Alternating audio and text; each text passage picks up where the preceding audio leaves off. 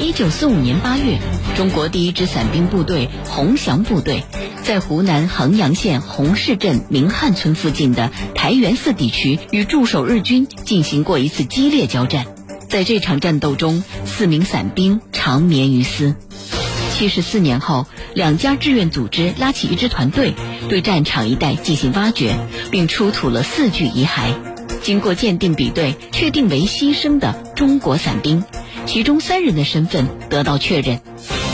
海峡两岸很多人在等待这一天，这是可以触摸的历史，也是寻亲的起点。天降伞兵的传奇，铁坤马上讲述。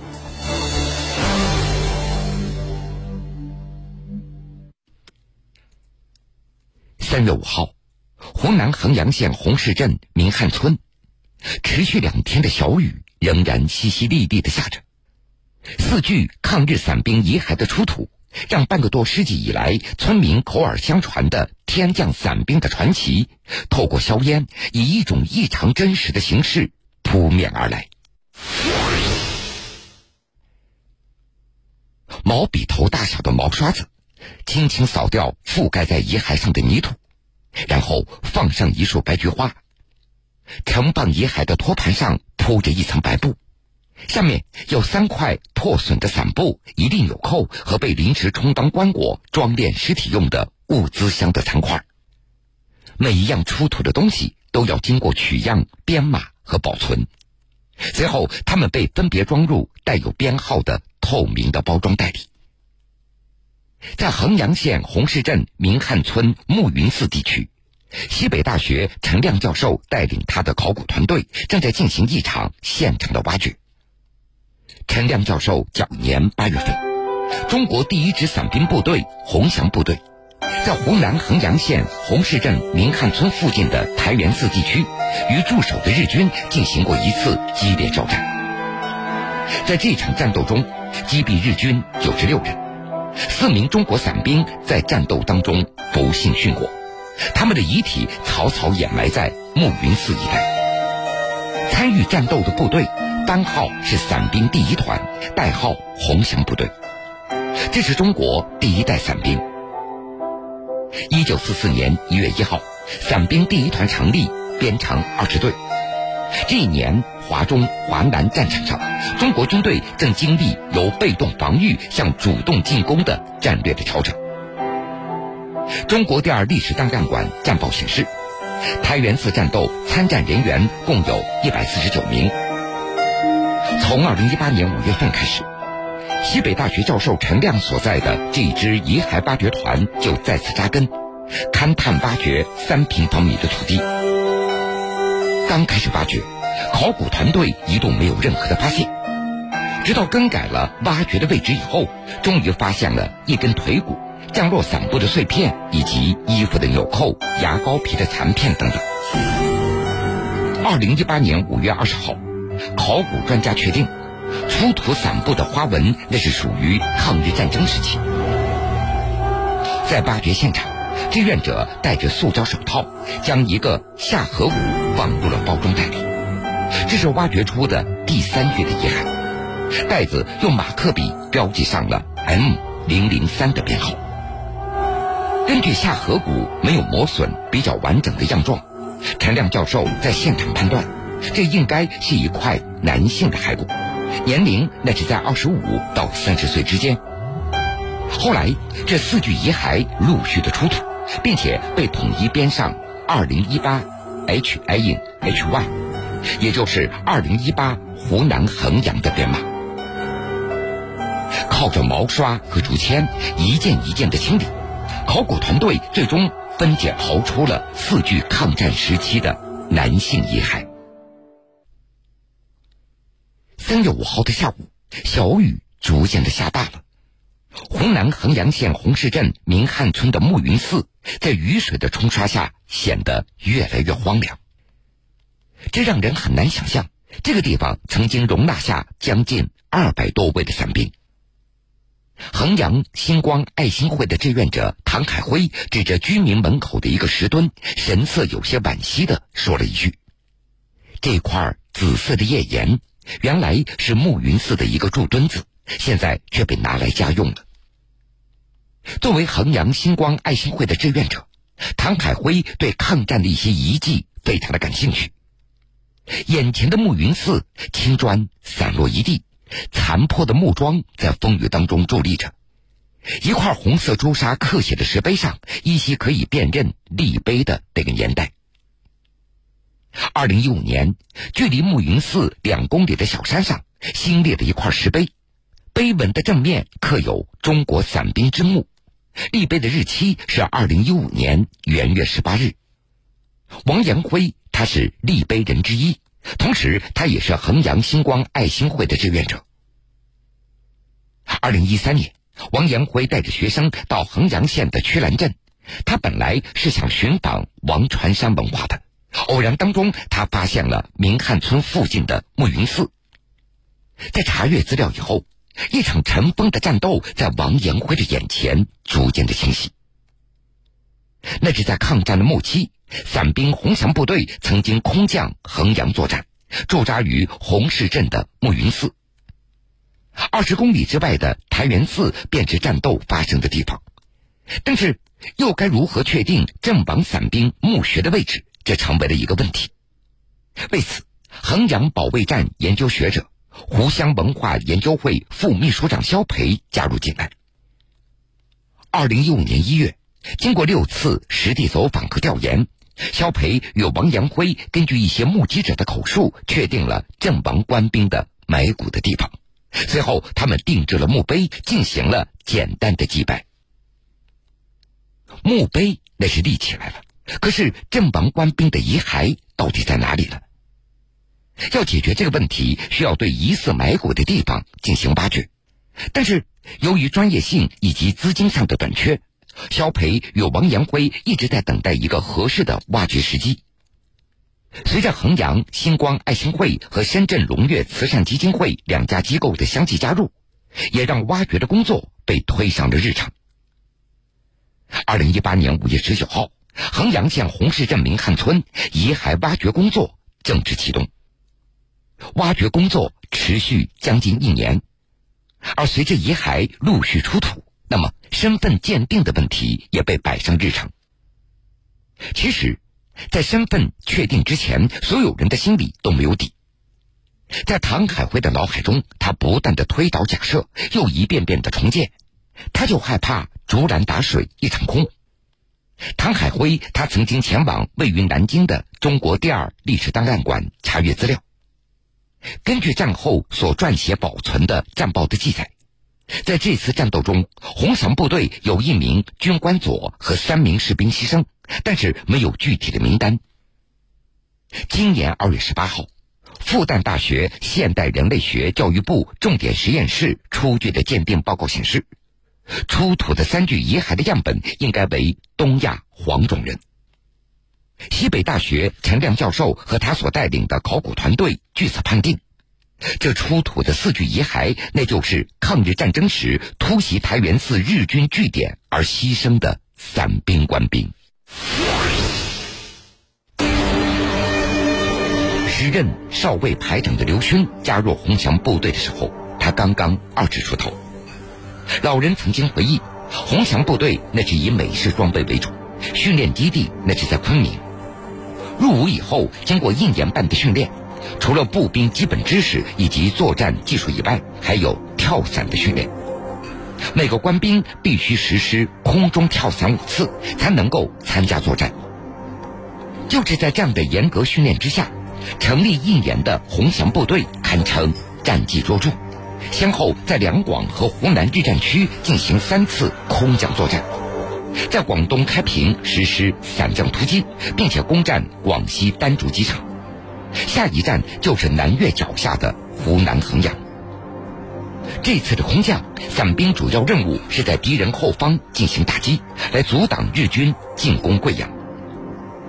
在当地，日军的主要兵力都聚集在台元寺，驻有一支加强连和骑兵中队，共计三百人，来负责维持后方的秩序，并且为前方八个师团提供物资的补给。一九四五年七月底，伞兵总队第二中队的官兵乘坐十五架 C 四六运输机，在二十架战斗机的护航下，从昆明的乌家坝机场飞往衡阳。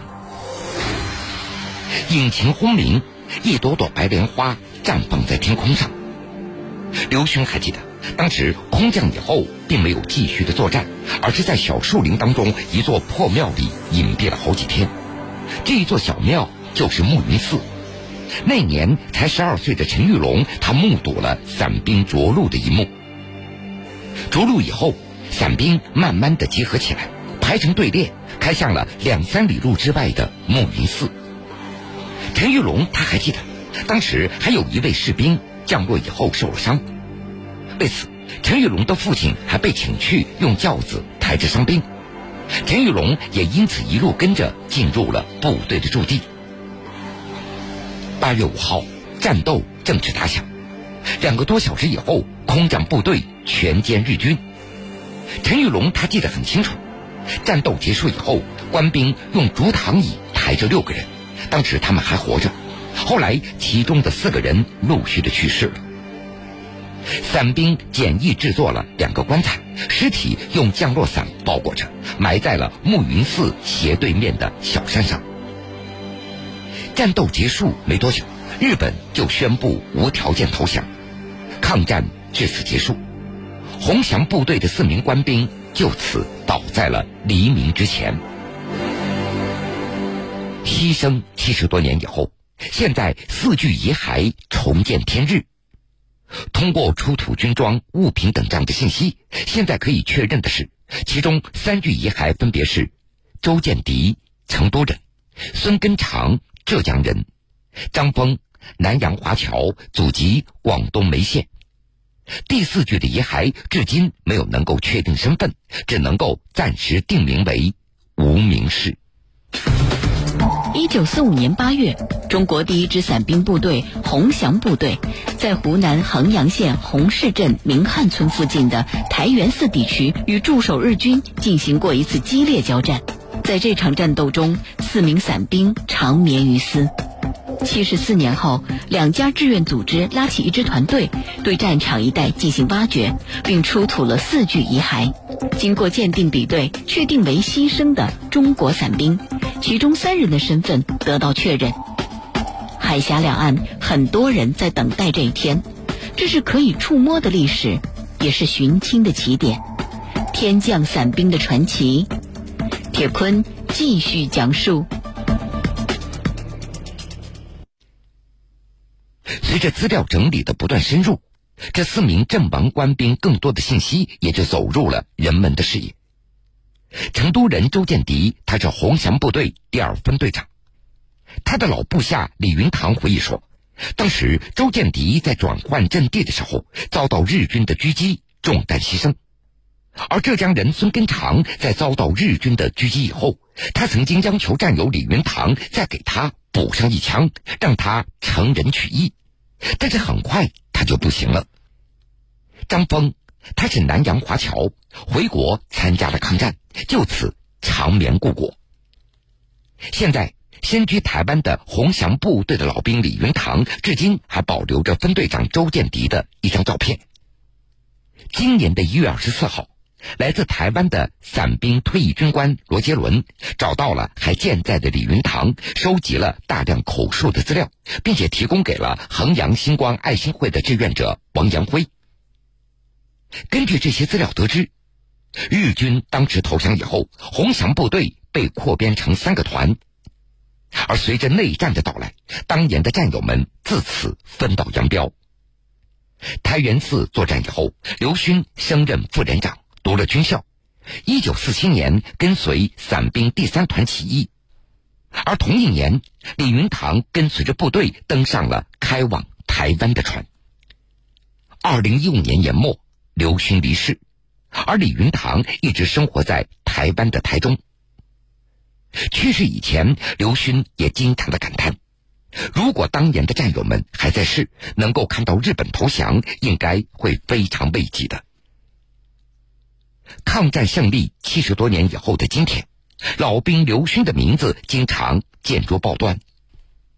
老人曾经说过，自己一直有一桩心事无法解开，那就是黄埔军校第十六期同学二分队上尉分队长周建迪在台元寺战斗中牺牲。由于没有具体的住址，军方一直没有找到他的家人。而来自台湾的伞兵退役军官罗杰伦，曾经在二零一八年十一月八号来到明汉村祭拜英烈。更多类似的故事或将上演。周明，他来自广州，已经四十六岁的他，一直有一个习惯，那就是他从来不会拒绝任何一个未知来电。周明的外公曾经也是一名伞兵，祖籍在浙江，参加过抗战。一九四五年，周明的母亲在南昌出生以后，就被外公送给广东梅州的一位军人寄养了。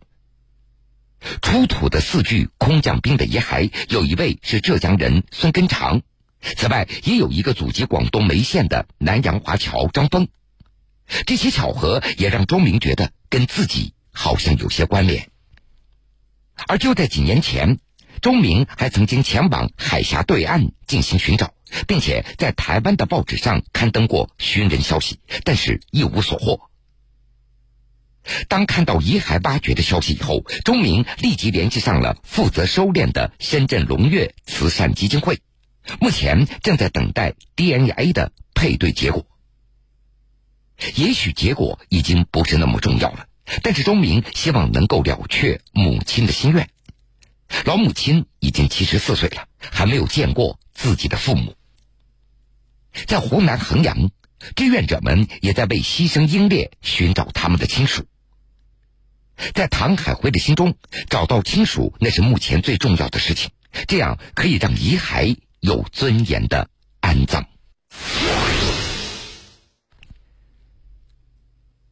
这些遗骸出土以后，被暂时安置到当地村民家中的一个酒窖里，因为酒窖有密封的空间，气温低，非常适合保存。在通往存放点的道路的两旁。香黄的油菜花在雨中静静的开放着。站在阳光只能射进一米的酒窖中，王延辉皱着眉头。他点燃地窖里的两支白色蜡烛，与唐海辉并排站到一起，向五个装有遗骸和遗物的透明塑料箱鞠了三个躬。按照原计划，他们本来准备对骸骨进行化学收敛，但是因为资金的问题而最终作罢。英烈的陵墓，那是原地安置还是另外选址开建呢？在当地一度也有着不同意见。原埋葬地所在的明汉村暮云组，因为民宅非常密集，空间狭小，并不具备建设陵园的条件。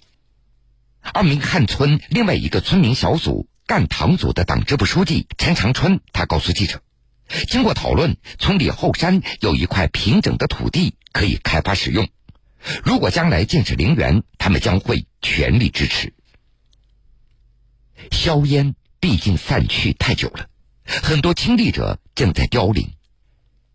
就在三月五号凌晨，湖南江永县洪祥部队老兵易作巨突发急性胰腺炎，在家中去世，享年九十六岁。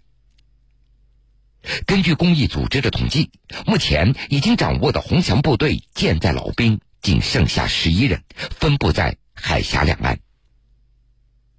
去年的八月二十五号是中元节，唐海辉、王延辉带着十多名志愿者进行了一次大规模的祭奠活动，现场播放了伞兵歌。为着民族的生存、国家的和平，我们要结成一群活的长城，向着这个目标不断前进。严守纪律，服从命令，奋勇杀敌，不惜牺牲。看朵朵的伞兵，点点的流星飘荡在美丽的天空。这样的歌声，当时响彻了山谷。每天都有故事发生，有些已经淡忘，有些刻骨铭心。精彩故事记录人生百态，新闻故事。用心说你喜欢的故事。